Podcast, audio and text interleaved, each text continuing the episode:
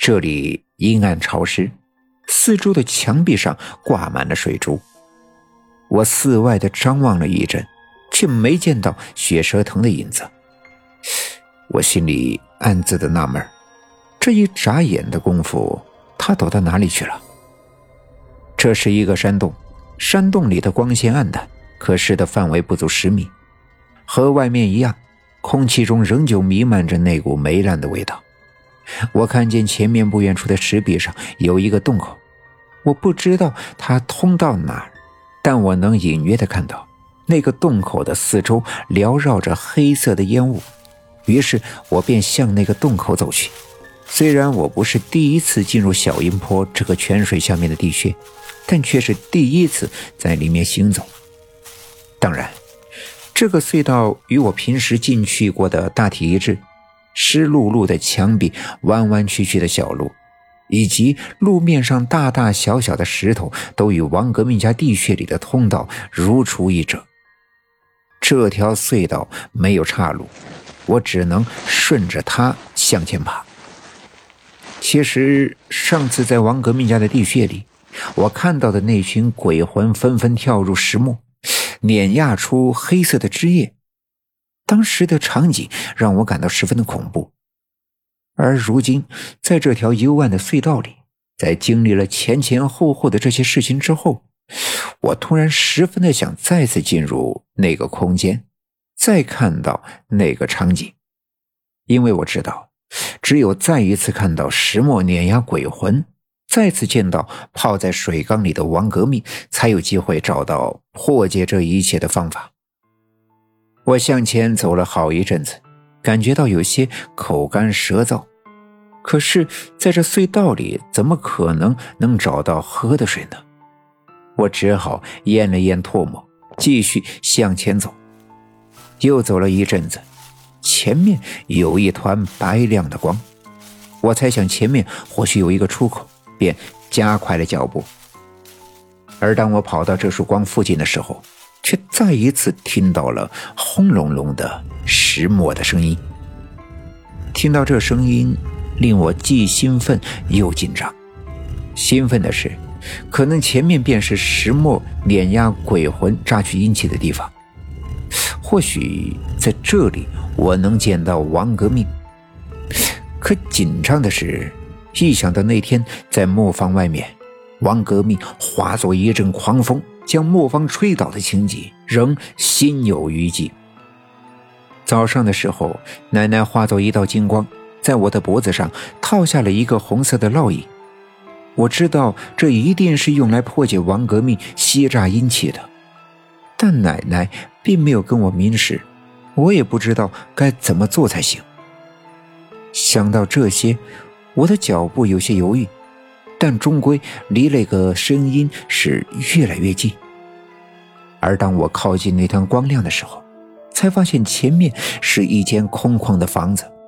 房门敞开着，从里面冒出滚滚黑烟，顺着房檐向上升起。我抬头望去，上面很高的地方有一个洞口，这束光亮正是从那个洞口照射进来。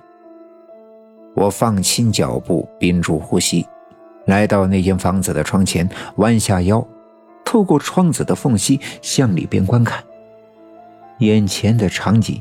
与我那天在王革命家的地穴里看到的一模一样，一盘石磨，一个毛驴，一群面无表情的鬼魂，以及石磨下面那个盛装着黑水的水桶。既然这与上次看到的一样，那么王革命是否也在这间房子的外屋？想到这儿，我壮了壮胆子，向左侧挪了挪。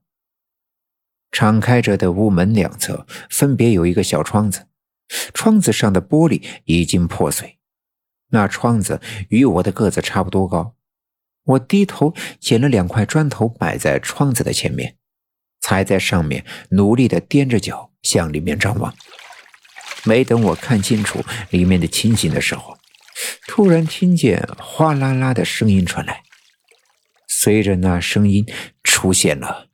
一张人脸，那是一张瘦小枯干的脸，瘦的仿佛是一张人皮包裹着一个骷髅头，眼窝深陷，整个眼仁都是黑的，脸上发黑的血管突出，他的嘴张着，满嘴都是漆黑的牙齿，样子十分的恐怖。